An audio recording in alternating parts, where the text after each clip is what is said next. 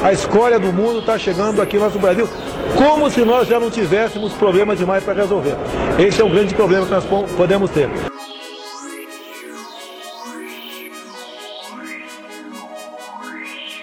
Essas pessoas, esses sujeitos, eles migram de lugares onde os poderes hegemônicos fomentaram e fomentam guerras. E muitas dessas guerras estão vinculadas aos recursos naturais. Então, ou seja, eu tenho uma divisão do mundo, uma estratificação entre os países do norte, o norte global e o sul global. E então, quando essa mobilidade é relacionada com os sujeitos do sul global, aí é uma crise. Daí, quando se fala dessa mobilidade das pessoas do norte rumo ao sul, como aconteceu, por exemplo, na época das guerras, aí não é crise.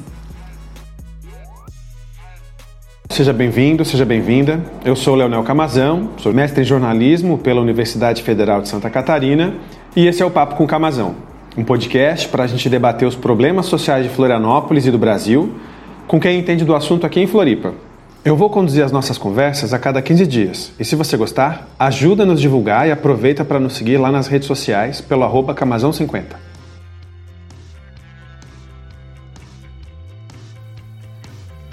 A nossa convidada de hoje é a professora Karine de Souza Silva, dos programas de pós-graduação em Relações Internacionais e em Direito da Universidade Federal de Santa Catarina.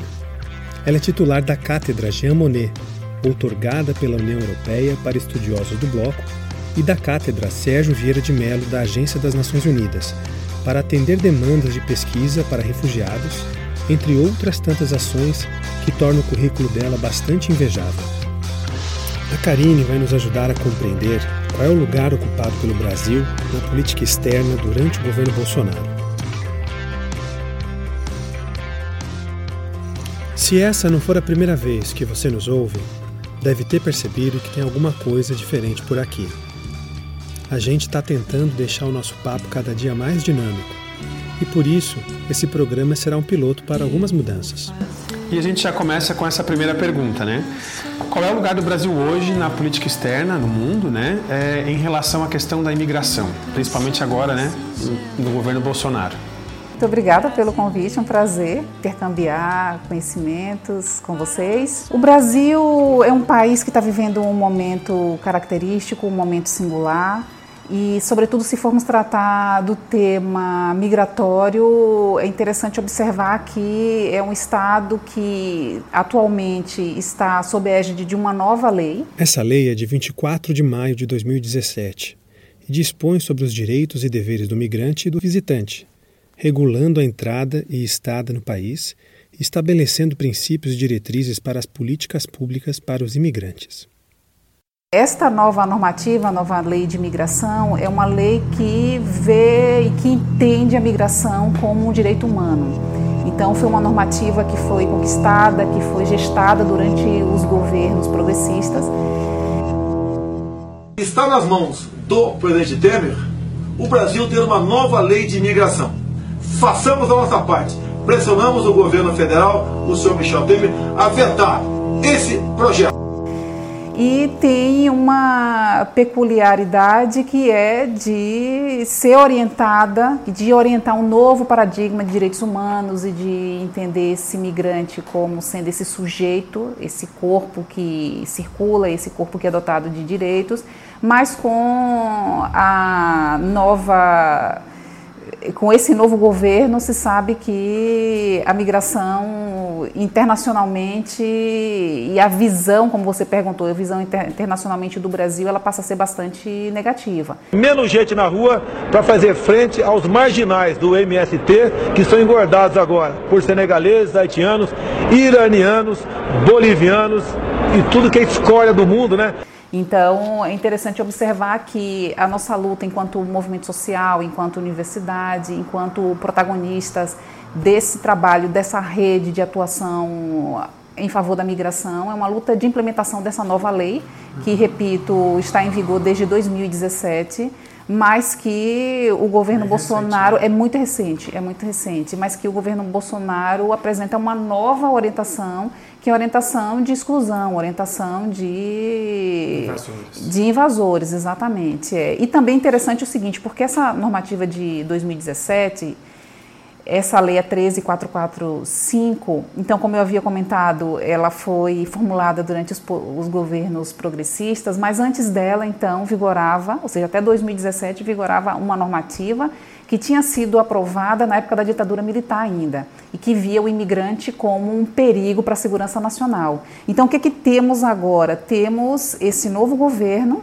que, embora estejamos ainda sob a égide dessa nova normativa, mas é um governo que tem uma concepção militarista, essa concepção ainda de segurança. Então ele retorna para aquele mesmo período da ditadura militar, ou seja, apesar a concepção lei, né? do apesar da lei, apesar da lei. Então, a concepção do imigrante como sendo um perigo para a segurança, como sendo invasor, como sendo alguém não desejado. Então é interessante e aí já pontuar que a nossa concepção é essa de que a migração, primeiro, é uma característica da existência humana, então sempre as pessoas estiveram em mobilidade em todos os momentos da história. E segundo que a migração migrar é um direito humano. É por isso que inclusive não se fala em pessoa ilegal, porque quando você diz que o imigrante é ilegal, você está criminalizando esse sujeito. Então ninguém é ilegal. Quem entra em um país estrangeiro sem documentos não pode ser chamado de ilegal. Eles são considerados indocumentados e não ilegais, porque migrar é considerado um direito humano. Portanto, quem cruza fronteiras sem permissão não pode ser considerado um criminoso, por exemplo. Mas aí eu pedi para a Karine falar um pouco sobre a atual crise de migração, com refugiados saindo de países em guerra no Oriente Médio, o caso da Síria, por exemplo. Como que a gente pode resolver essa crise?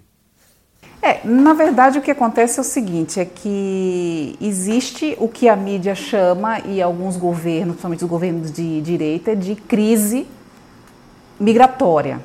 Então não é uma crise migratória, pensando nesse sentido de que as pessoas sempre se movimentaram e que já aconteceram na história, inclusive na história recente, movimentos migratórios muito mais intensos, por exemplo, na época da Guerra Civil em Moçambique.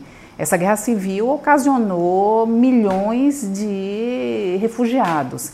Então, o que acontece é que quando a situação é relacionada aos países do norte, como chamam do norte global, aí eles dizem que é uma crise. Sim. E essa crise também, aí outra coisa que eu gostaria de pontuar, além da migração como direito humano que eu tinha comentado antes, é que é necessário introduzir a raça como categoria analítica para a migração.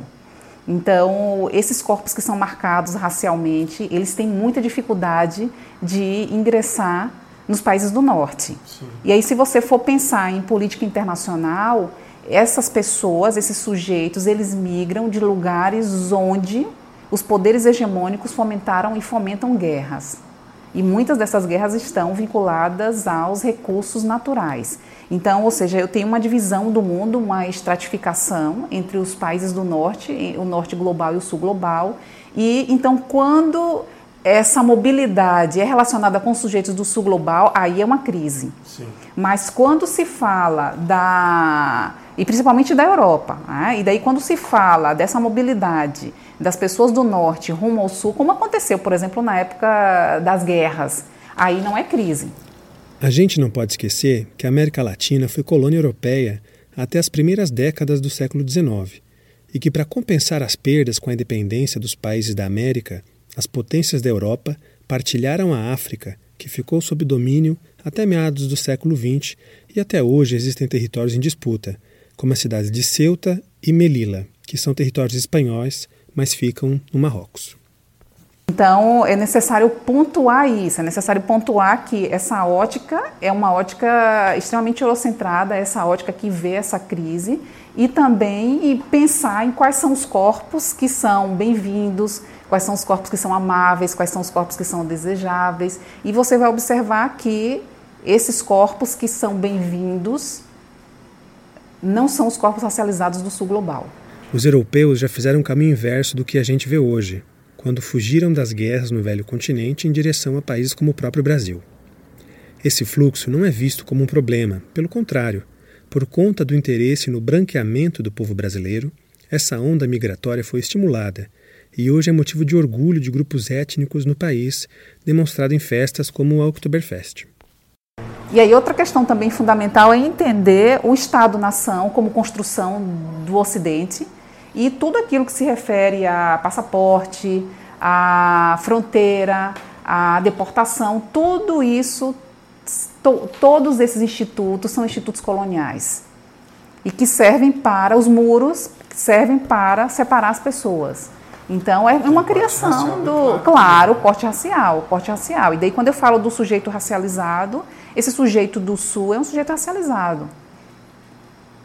Mesmo que aqui, por exemplo, eu fale do argentino como um sujeito branco, de, claro que tem negros também na Argentina, uhum. obviamente, mas um branco ou um branco brasileiro quando chega na Europa, ele acaba também de é alguma latino, forma é sendo latino, é. Uhum. Então existe a hierarquização, as hierarquizações de Tem, tem uma cena humanos. do, do Bacurau que tem esse momento, né? Uhum. Não sei se tu uhum. assistiu. Assisti, sim. Mas sim. é que, não, eu sou branco, né? Não, você não é branco, é, você é latino. É, você é latino, é. Quem assistiu Bacurau, filme escrito e dirigido por Kleber Mendonça Filho, entende um pouco do que a Karine está falando. Para quem não viu, tem uma cena que chama bastante atenção, aviso de spoiler, em que dois brasileiros brancos do Sudeste discutem com um grupo de estadunidenses, como se estivessem em condições de igualdade, mas são logo interrompidos e chamados de latinos, ou seja, inferiores. German and Italian colonies, more like you guys. Like us? Yeah. They're not white, are they? How could it be like us? We're white. You're not white. They're not white, right? I don't know. They. Well, you know, they kind of look white, but they're not. Her lips and her nose give it away, you know? More like white Mexicans, really. Could be Italian, and she could be Polish. I think he's a handsome Latino guy. Yeah, like Latino, like. Yeah.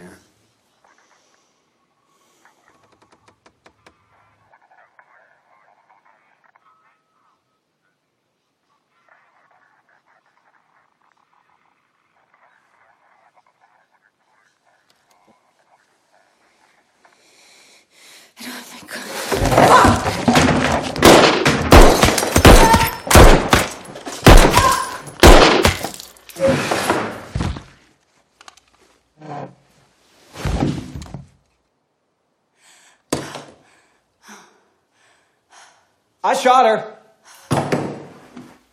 I shot him. I shot her. I shot her. I, I shot her. I shot her.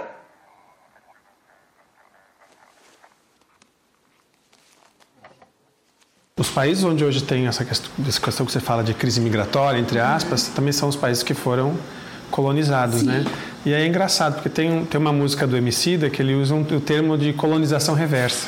Né? Então, tipo, ou seja, os países que foram explorados pela colonização, agora os seus povos vão para o centro mundial, vamos dizer assim, uhum. ocupar aquele espaço e aí cria toda essa agora chamada assim crise, né? É, é, uma perspectiva interessante de pensar também. É, porque daí então esses estados que têm as maiores indústrias armamentistas do mundo, então existem vários interesses, interesses bélicos, interesses em recursos naturais, etc e tal. Mas é interessante por quê? Porque eles estão envolvidos nessa geopolítica em todas essas guerras.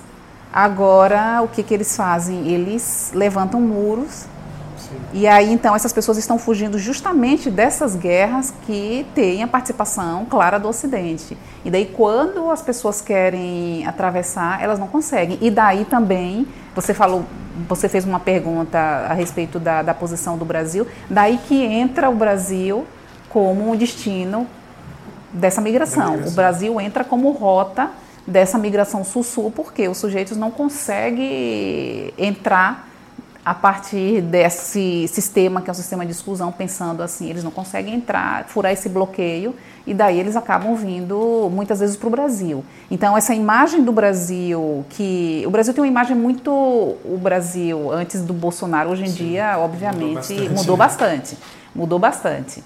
E então o Brasil sempre teve uma visão que eu até contesto um pouco da, contesto um pouco não, contesto muito da democracia racial, um país que sempre faz esse elogio à mestiçagem, um país, então é, essa ideia do Brasil, essa discursividade que existe e que é exportada muito pelo carnaval, enfim, pelas telenovelas, pelo futebol, é de um país acolhedor. Então, existe essa imagem que nós sabemos que, principalmente, que é aberta, exatamente. Mas, é, e aí, de novo, eu pergunto, aberto para quem, né? Para quais corpos, né? exatamente, para quais estrangeiros é que esse Brasil é um país aberto? E aí esse governo Bolsonaro mostra, inclusive se você for fazer análise dos discursos dele, antes da eleição, todos, quando se referem à migração, ele apresenta uma conotação completamente depreciativa das pessoas dos, do sul global. Sim. É até interessante você falar isso, porque a gente convive também com a imigração aqui em Florianópolis, né? uhum. né? É, e, assim, alguns migrantes, não eram refugiados propriamente ditos, né, mas migrantes do Haiti, que eu conheci aqui na cidade, todos eles tinham um alto nível de escolaridade, ah, né? Uhum. Até porque se você pensa num país que está numa crise, ou está numa guerra, ou está numa situação difícil, quem consegue sair do país geral, é. não, não, não são os mais pobres, né? É a classe média. Isso é. Então, ou seja, é, é, a classe média do Haiti, talvez, posso estar falando uma bobagem aqui, que migrou para o Brasil, uhum. né? E essas pessoas chegam aqui e também por essa condição racial, é, acabam não conseguindo né, desenvolver a sua profissão no Brasil, acabam tendo empregos de, de baixa qualificação, né? É, é. Isso é algo que. Que não é... acontece com alguém que vem da Alemanha. Uhum, né? exatamente, né? exatamente. É, então por isso que primeiro é necessário fazer essa distinção entre o racismo e a xenofobia. Uhum. Porque a nossa xenofobia é, tem um endereço mistura, né? certo. Né? A nossa xenofobia tem um endereço certo. Então é difícil você ver alguém tratando um imigrante alemão, por exemplo, de uma forma pejorativa. E essas populações sempre foram bem-vindas no Brasil. E o direito serviu como instrumento para abrir as portas do Brasil. Se eu lembrar, por exemplo, a partir da proclamação da República, se vê que todas as normas migratórias, e aí com bastante destaque na década de 30, 30, 40, mas todas as normas migratórias serviram para o embranquecimento da população. E embranquecimento da população, leia-se, o ingresso de pessoas europeias. De acordo com a doutora em Direito Público e Econômico Paula Zambelli Salgado Brasil, para afastar qualquer risco ao projeto de identidade nacional durante o Estado Novo, foram introduzidas iniciativas como a imposição de uma política imigratória que distribuía os brancos europeus de forma mais igualitária pelo território brasileiro, promovendo uma homogeneização da população. A primeira norma migratória, logo após a proclamação da República, proibiu o ingresso de africanos no Brasil, para você ter uma Nossa. ideia. Todas as normas, até chegar a 2017, eram normas que eram extremamente restritivas para as populações que, principalmente as populações africanas e as populações negras como um todo. E é até interessante observar que em alguns momentos da história, por conta dessas normativas que diziam expressamente que os africanos e africanas eram proibidos de entrar no Brasil, então quando há relatos do Itamaraty inclusive de quando pessoas que eram negras dos Estados Unidos queriam ingressar no Nossa. Brasil, é, os poderes brasileiros faziam toda uma ginástica porque diziam assim, ah, é, quem vem dos Estados Unidos pode ingressar no Brasil, mas não o negro estadunidense. Então, as novas, nossas normativas foram higienistas desde o início da República.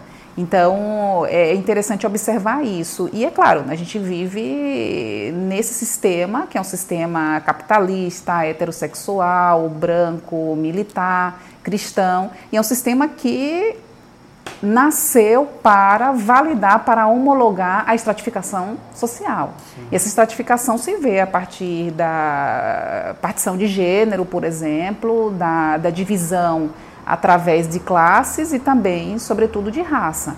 Então, e essa estruturação da sociedade brasileira, por isso que se fala de racismo, que é racismo estrutural. Racismo estrutural é a formalização de práticas institucionais, históricas, culturais e interpessoais e que coloca determinados grupos sociais e étnicos em uma posição que lhes garante sucesso em detrimento de outros grupos de modo constante e consciente. Essa estruturação ela se vê em todos os âmbitos, tanto no âmbito, por exemplo, do saber, que é aí que os autores decoloniais tratam da colonialidade do saber, a colonialidade do ser, a colonialidade do poder, porque se você for observar toda a nossa tradição, inclusive a tradição de pensamento acadêmico no Brasil, é uma tradição que bebe apenas de uma fonte. E é por isso que a gente fala na academia de epistemicídio, porque nós simplesmente fechamos os olhos aos outros saberes, às outras populações, à pluralidade que existe no mundo, porque o mundo é plural. Então, esse sistema é um sistema completamente hierarquizado e a colonização ela serviu para a expansão do capitalismo. A própria escravidão, a escravidão que vai fazer essa divisão entre pessoas brancas e, e negras, serviu para o capitalismo. O que a Karine está dizendo é que não existe capitalismo sem escravidão, sem racismo, sem opressão de gênero e sem xenofobia. E aí, se você for ver, então, as políticas migratórias, então elas, essas políticas migratórias elas não saem desse contexto, desse contexto de racialização, de higienização, esse contexto de embranquecimento da população brasileira. Tanto é que as teses eugenistas do início lá ali, por exemplo, década 1910, 1920, propunham o extermínio da população negra e população indígena do Brasil em 100 anos.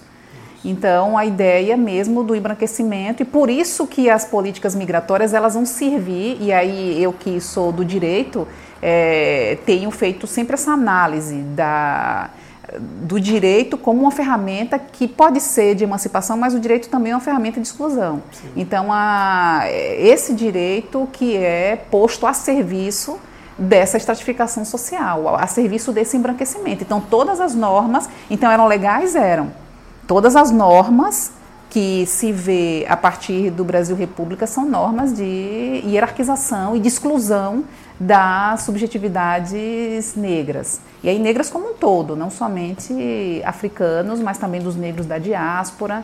Então hoje aí você pergunta de, de Santa Catarina, então o Brasil acaba entrando nessa rota. O Brasil é um estado então que tem essa imagem no exterior, que tinha essa imagem de, de ser um país acolhedor.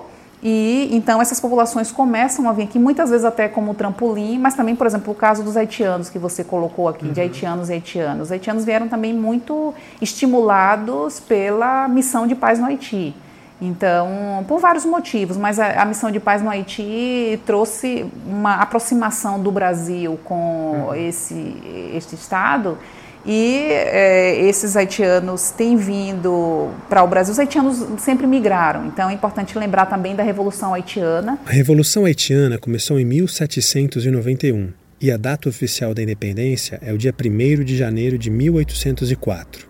Essa independência se deu pelas mãos de escravizados e ex-escravizados que se rebelaram contra os senhores. A independência do Haiti, no entanto, não foi reconhecida pelos Estados Unidos e nem pelos países europeus que, com medo de que o exemplo haitiano se espalhasse por outras colônias, asfixiaram a economia do país. Então, Haiti foi a primeira república negra, primeiro estado independente negro que se tem na história. Então, e uma constituição que, que trata sobre igualdade, uma constituição que, que trata sobre a, a, o não racismo. Então, o Haiti tem um aspecto fundamental na história. Mas, assim, depois que o Haiti consegue a independência, há um processo desse de sufocamento dessa nação e os haitianos têm um histórico já de, de migração. Então, passaram a vir para o Brasil. Como é cheio de haitiano aqui em São Paulo? Daí no plenário o cara gritou, a secretária gritou. Se fosse da Suécia, você não estava criticando. Foi imbecil, tô cheio da Suécia, vai vir esse lixo aqui.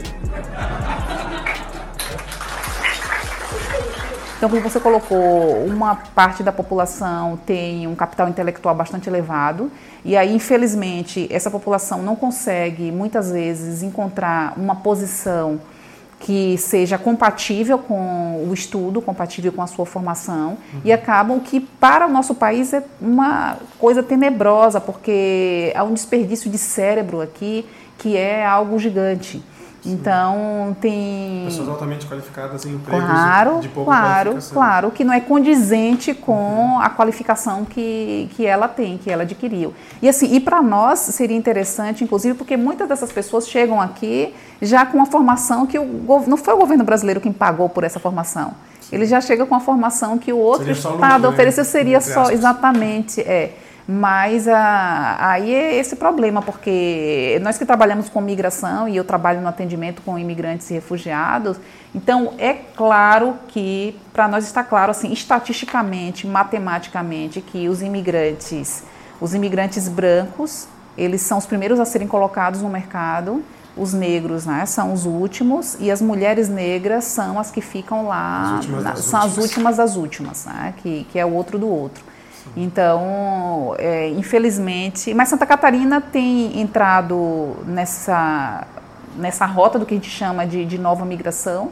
Então, ainda nesse contexto do governo Lula, que o governo Lula ali, governo Lula e governo Dilma passam a oferecer uma facilitação para a documentação, então aparece a figura do visto humanitário para os haitianos e haitianas, e aí neste mesmo contexto começam a vir também pessoas de várias origens do sul global. Então, por exemplo, Santa Catarina hoje temos como dados estatísticos só do, de dois anos para cá, por exemplo, é, nós recebemos, inclusive lá no nosso atendimento, pessoas de 70 nacionalidades, para você ter uma ideia. A maioria do sul aqui global. em Florianópolis? Aqui, na Santa, é, aqui em Santa Santa Catarina, é, é, aqui em Florianópolis e no estado como um todo, os dados do, do governo do estado chegam a 80 nacionalidades. Quais são as mais comuns, assim, o Haiti? É, primeiro lugar, se você for colocar ali numa pirâmide, no primeiro lugar, aqui em Santa Cata- Catarina estão os haitianos e haitianas. E aí, nesse exato momento, os venezuelanos e venezuelanas ocupam o segundo lugar. E temos também essas populações mercosulinas que, que entram ali e depois as populações africanas. Mas é um outro tipo de migração, né? Que vem do Uruguai, da Argentina, não necessariamente por um conflito no país, né? Não, é, mas essa migração da, do Haiti é uma migração que parece com essa da Argentina, etc e tal, no sentido de que normalmente que são, são fluxos mistos, né? Eu não posso falar somente um tipo de imigração, mas normalmente são migrantes laborais. Então, normalmente são migrantes laborais. Porque daí uma coisa também interessante pontuar, que é a diferença entre refugiado e imigrante. É, até te fazer essa pergunta depois. Então, porque embora na literatura haja ainda muita discordância a respeito do um que consenso, é, assim. não, não é um consenso o que é voluntário e o que não é voluntário. Mas em tese o imigrante é aquele que sai que, que evade do seu país de maneira voluntária. Seria, por exemplo, essa pessoa que vai buscar uma outra oportunidade de trabalho. Certo. Ou vai estudar, ou se casou, etc. e tal. Normalmente seria isso. E, é, mas o migrante forçado é aquele que é considerado como o refugiado. Mas aí é o forçado em que sentido? Ele é alguém que está fugindo de uma perseguição por vários motivos. Então, aqui temos uma lei que é chamada Estatuto de, do Refugiado e que é fundamentado numa, numa normativa internacional da década de 70. Então, a nossa lei é 9474 de 97 vai colocar o seguinte, que refugiado é aquela pessoa que está sofrendo perseguição por opinião política, por nacionalidade, por grupo social, que aí entra, por exemplo, o caso das pessoas LGBT, por raça ou religião. E, e aí a legislação brasileira também inclui uma perseguição grave, generalizado, violação de direitos humanos. Uma guerra. Então, é, exatamente. é. que aí, por exemplo, tem entrado no caso dos venezuelanos. Então, hoje em dia se aplica também esse, esse dispositivo para o- os, os venezuelanos. Mas, enfim, então, sendo didática, migrante é aquela pessoa que vai para outro país, que ele vai atravessar a fronteira a partir de uma noção de voluntariedade, e o refugiado ele é obrigado porque ele está sendo perseguido. Então, Ele não por- tem outra opção. não, ele não tem outra opção. Então, por conta disso, que ele precisa de uma proteção internacional.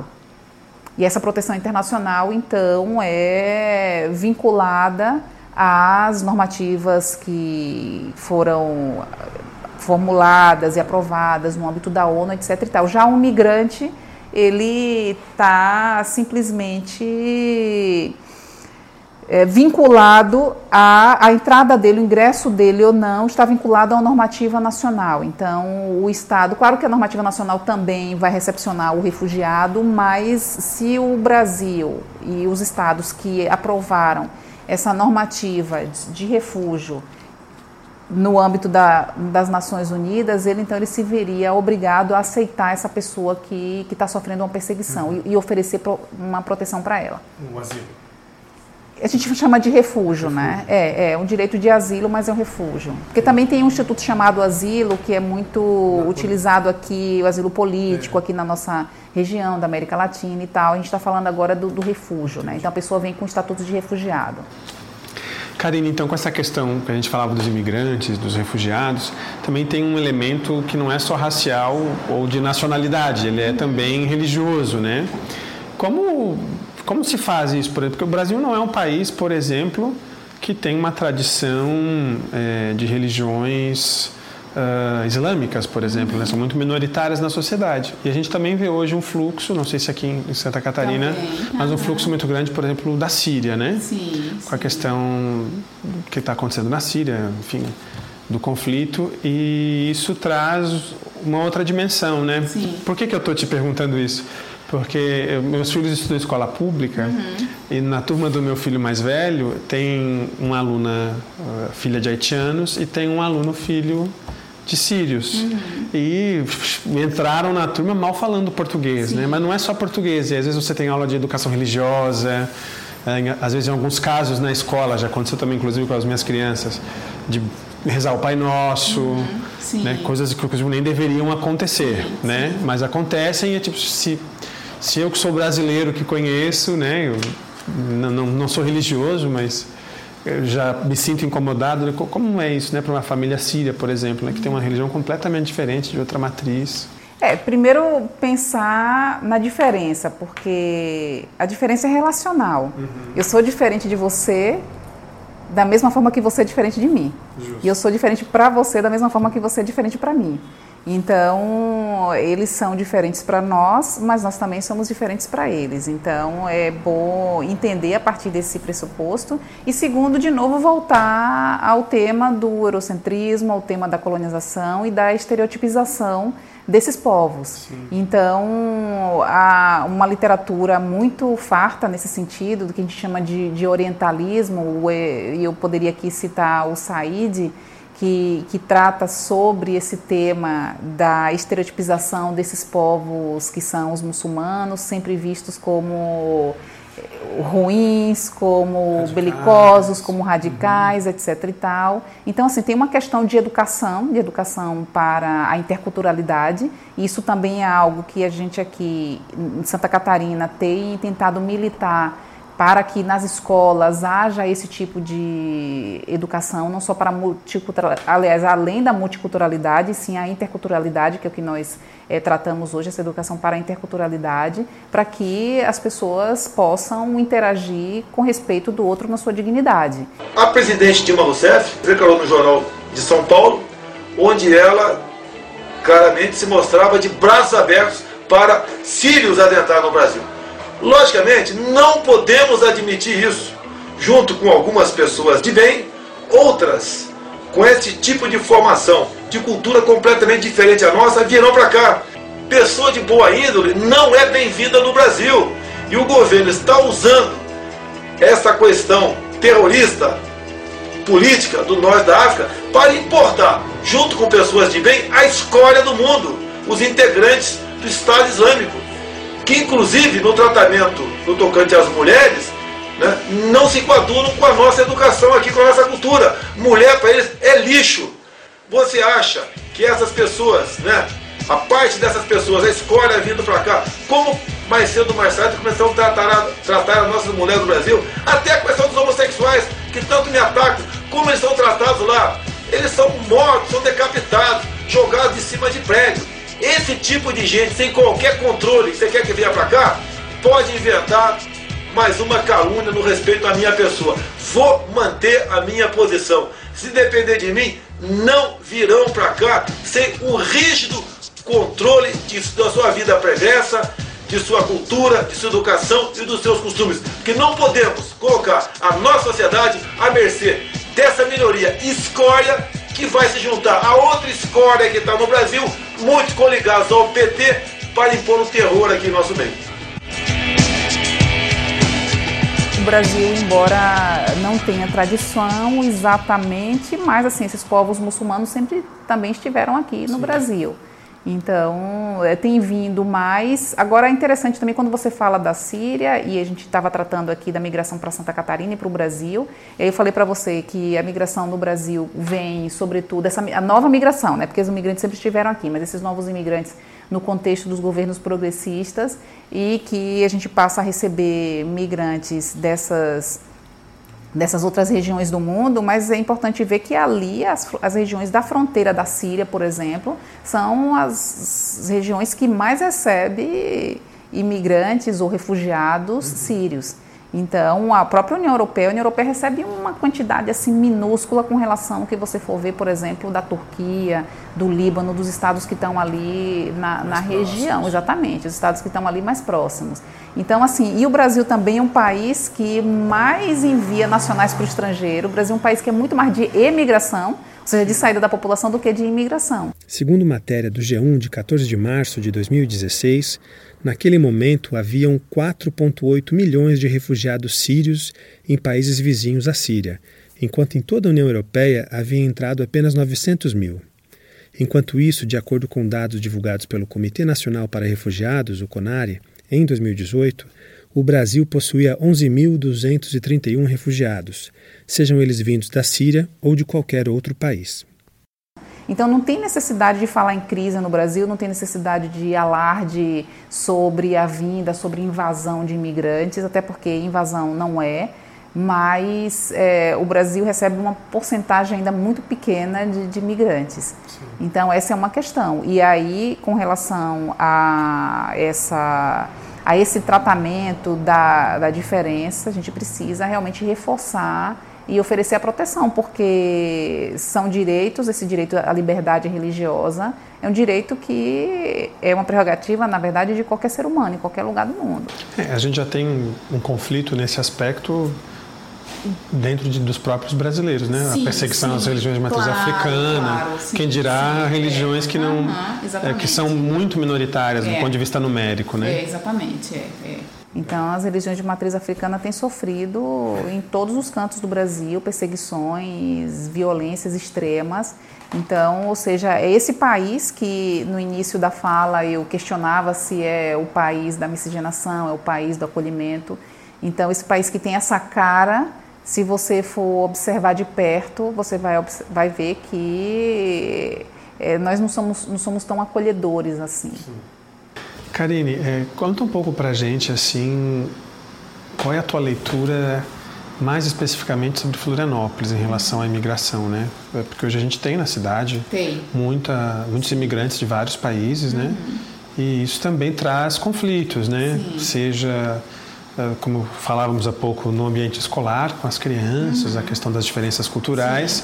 mas também é muito comum, por exemplo, é, a gente ver a perseguição, a violência policial Sim. também, uhum. por exemplo, contra imigrantes que estão na rua vendendo produtos ali sim, na calçada, sim, né? Sim, tentando, tentando algum trabalho. Por exemplo, exatamente. Sim. É, é.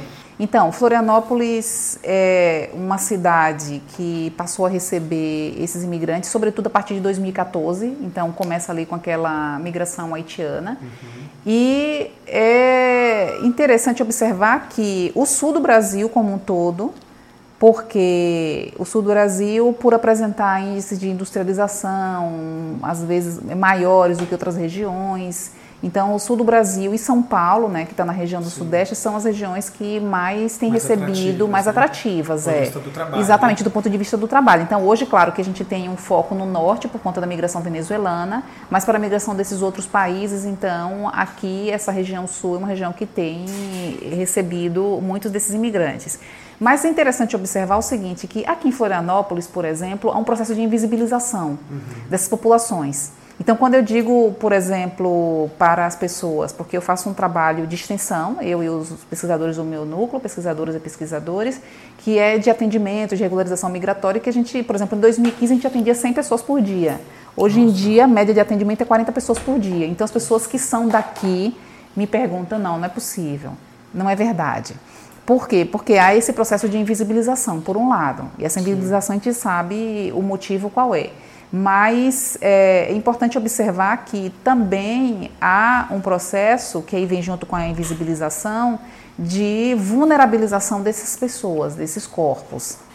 E aí eu nem digo que são pessoas é, vulneráveis, porque elas não são pessoas vulneráveis. Até como você tinha mencionado anteriormente, migrar é um ato de resistência. Sim.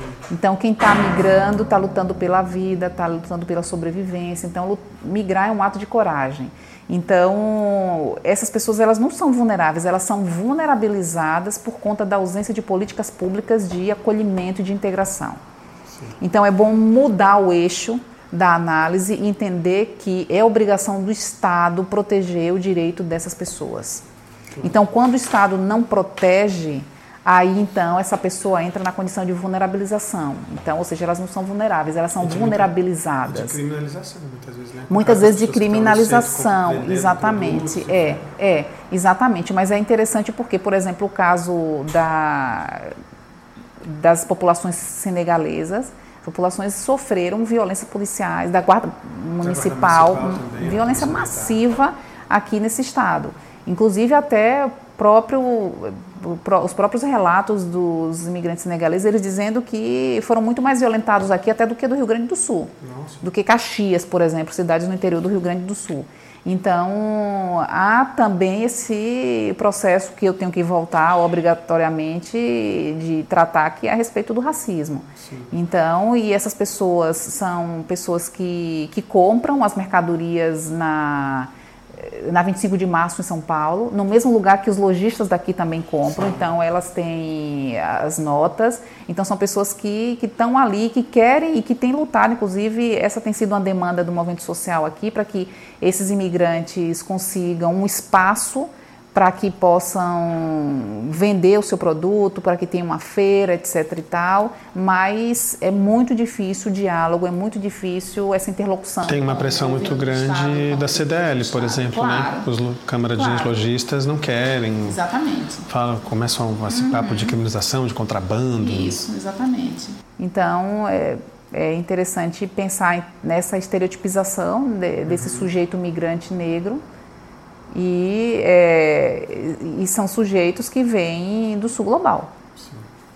Então, Florianópolis é uma cidade que tem sido atrativa, hoje por conta também dos serviços, mas muitos dos imigrantes chegam aqui e depois vão para o interior do estado. Não, muitas vezes vão para o interior do estado. Uhum. Então, aqui a gente tem uma população grande de, de imigrantes refugiados em Chapecó, em Criciúma, uma quantidade também razoável em Tubarão. Então, assim, nesses polos onde há também indústria, é, por exemplo, os senegaleses vieram muito para o sul do Brasil, não só para Santa Catarina, mas por conta, inclusive, é interessante observar isso, do pedido, da demanda de empresários, muitos deles do setor de frigorífico.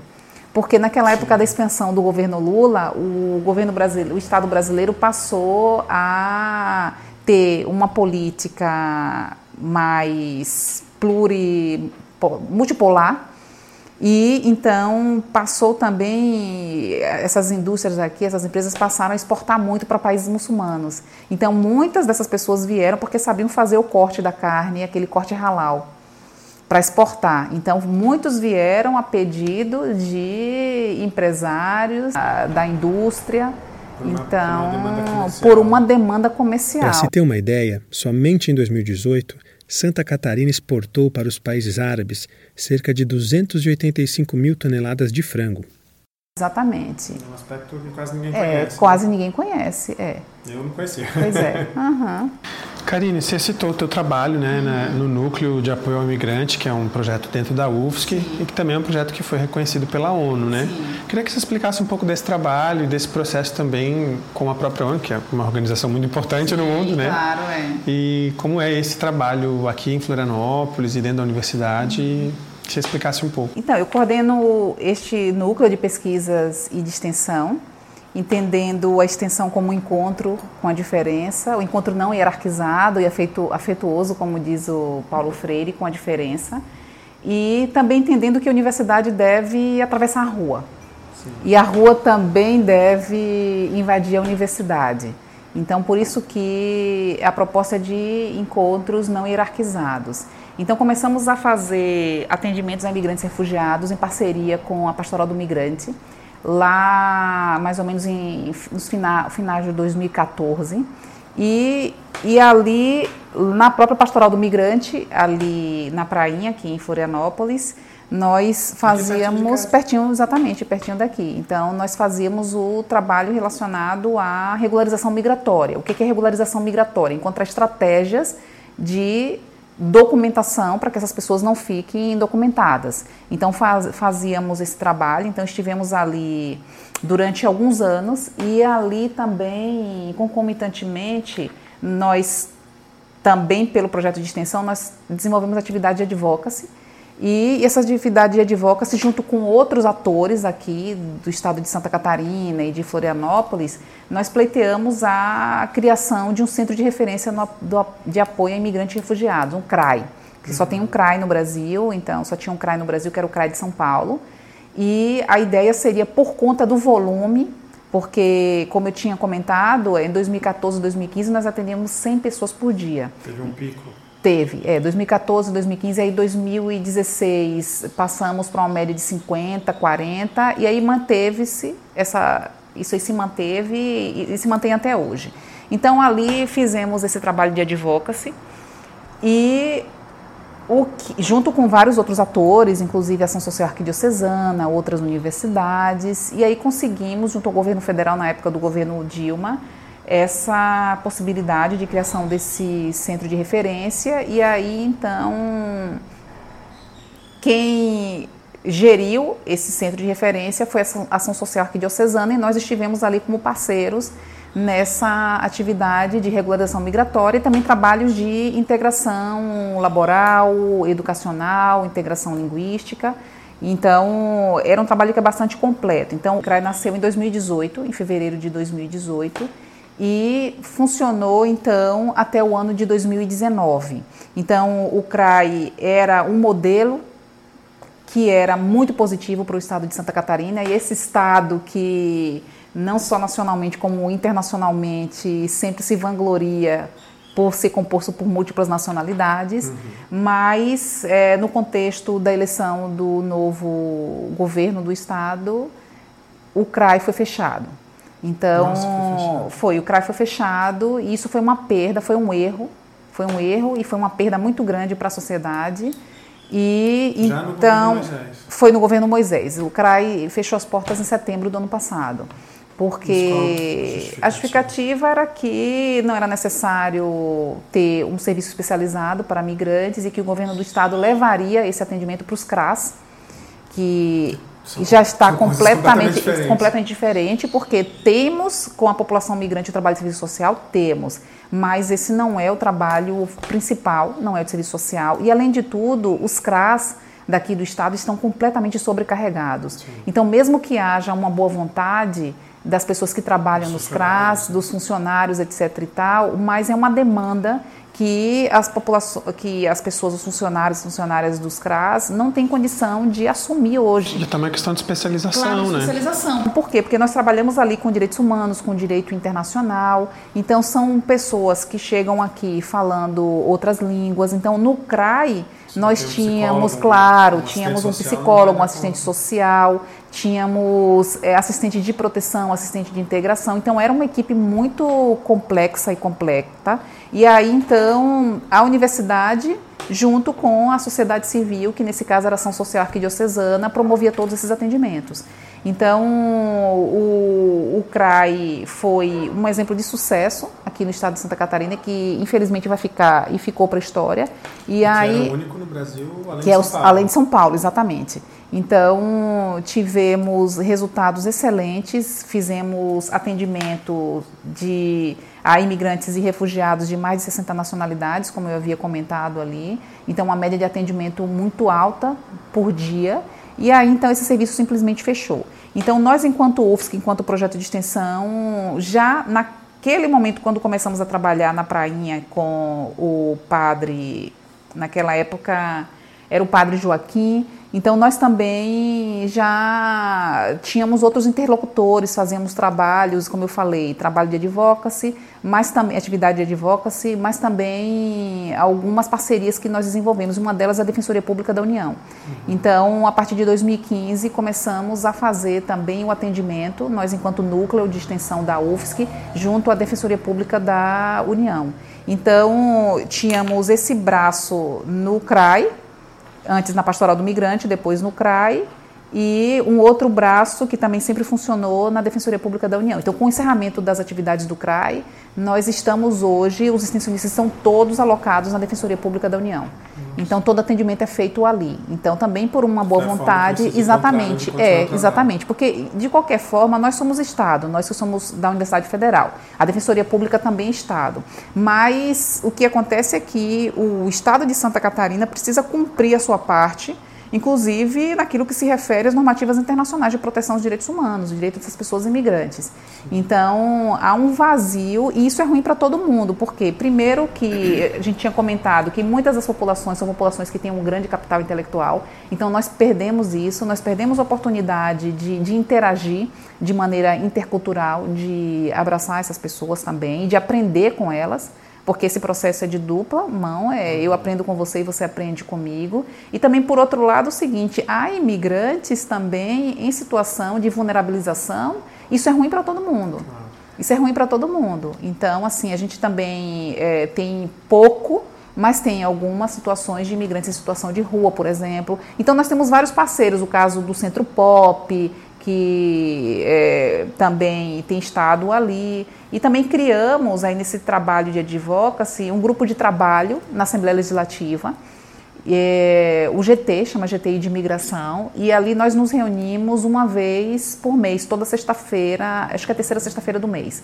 Então, uma vez por mês ali é um guarda-chuva, onde estão ali setores da sociedade civil, setores do Estado, então a, nós estamos ali, e a novidade é que apesar dos pesares, nós resistimos. E aí, então, o ano passado, nós conseguimos formular uma nova lei de migração para o estado de Santa Catarina. Eu estive presente e estive também apoiando, e, e, e eu mesma coloquei a proposta de inclusão de políticas de ações afirmativas para imigrantes negros. Santa Catarina é o primeiro estado do Brasil que criou uma lei de regulamentação do imigrante. O PL 46419, apresentado pelo deputado Fabiano da Luz, do PT, institui a política estadual para a população imigrante em Santa Catarina. O projeto segue tramitando na Alesc, mas já foi aprovado na Comissão de Constituição e Justiça, na de Relacionamento Institucional, Comunicação, Relações Internacionais e do Mercosul, e segue em análise na Comissão de Direitos Humanos. E aí conseguimos é, fazer uma normativa que, que pense a migração em Santa Catarina, mas a partir dessa concepção de sujeitos de direitos e direitos humanos. Então, nesse meio do caos, no meio da escuridão, há também alguma luz, porque nós estamos ali atentos, né? Estamos atentos e fortes. Exatamente, é, é. Então, e aí esse projeto de extensão é, existe então desde 2014, nós desenvolvemos essas atividades e aí por conta disso então ganhamos da ONU, da Agência das Nações Unidas para Refugiados, a chamada Cátedra Sérgio Vieira de Mello, que é uma cátedra que é uma distinção que a Agência das Nações Unidas oferece para quem desenvolve esses trabalhos e que impulsiona também o desenvolvimento de trabalhos tanto no tema da pesquisa, como ensino, como extensão, nesse tema de refugiados. Legal. Então, temos a Cátedra Sérgio Vieira de Mello aqui na UFSC, que está ali vinculada, sobretudo, aos cursos de Direito e de Relações Internacionais, com parceria com o curso de Psicologia, com o curso de Geografia, Serviço Social também. então, trabalho, né? é um trabalho, é um trabalho bastante, bastante plural e, e também bastante intenso. Aí eu perguntei para a Karine como esse assunto é tratado na mídia aqui em Santa Catarina. É interessante a tua pergunta, porque quando se fala na mídia, não tem apenas a mídia hegemônica, Sim. tem a mídia também alternativa, que tem sido parceira nossa Mas ainda assim, na mídia hegemônica, há pessoas que estão comprometidas com essa causa, com essa questão, com essa causa da migração. Então, há por um lado esse movimento de criminalizar os fluxos migratórios, de racialização, de hierarquização, de, de xenofobia e racismo, obviamente, os dois, mas também há pessoas com quem nós temos um contato. E, e, por exemplo, eu tenho que ser sincera e honesta, porque quando estivemos ali pleiteando a criação do CRAI, houve algum tipo de solidariedade por parte de alguns repórteres. Claro, quando se fala de uma TV tal, não são todas as pessoas, empresa, mas exatamente, é, mas a gente pessoas. teve, a gente teve aqui em Santa Catarina uma boa, eu poderia ter sido muito melhor, obviamente, mas a gente teve é, uma boa repercussão na mídia, enfim, eu não posso, mas é claro é que também é tratado, é, é, tratado de uma forma equili equilibrada, eu, eu, até não diria, no sentido de que não deveria existir nenhum tipo de preconceito. Uhum. Então, principalmente em quem detém o poder de influenciar, que é a mídia. Então, mas por outro lado, eu também não posso escamotear o fato de que a gente também conseguiu encontrar, como também quando se fala de todas as instituições públicas, tanto nas privadas como públicas, sempre há fraturas. Sim. Então, dentro dessas instituições, sempre há alguém com quem a gente consegue interagir. Tem uma disputa, né? Tem, tem, não, tem não essa disputa. Fechados. Exatamente, não são blocos fechados. Mas a gente vê também com os setores que apoiam esse governo, a mídia que apoia esse governo, tem sido realmente muito cruel nesse tratamento a imigrantes aqui no Brasil como um todo. Em Santa Catarina, obviamente. Não é diferente. Não é diferente. É. Santa Catarina não é diferente. Karine, obrigado por participar aqui com a gente. Foi um prazer te receber. Espero que a gente possa conversar mais vezes. Foi um prazer. Muito obrigada. Eu que agradeço. Até a próxima. Até a próxima. Se você ouviu até aqui, espero que tenha gostado. Daqui 15 dias a gente está de volta mas não deixe de nos acompanhar lá nas redes sociais pelo arroba Camazão50 e de compartilhar esse podcast com quem você gosta. Um abraço e até a próxima.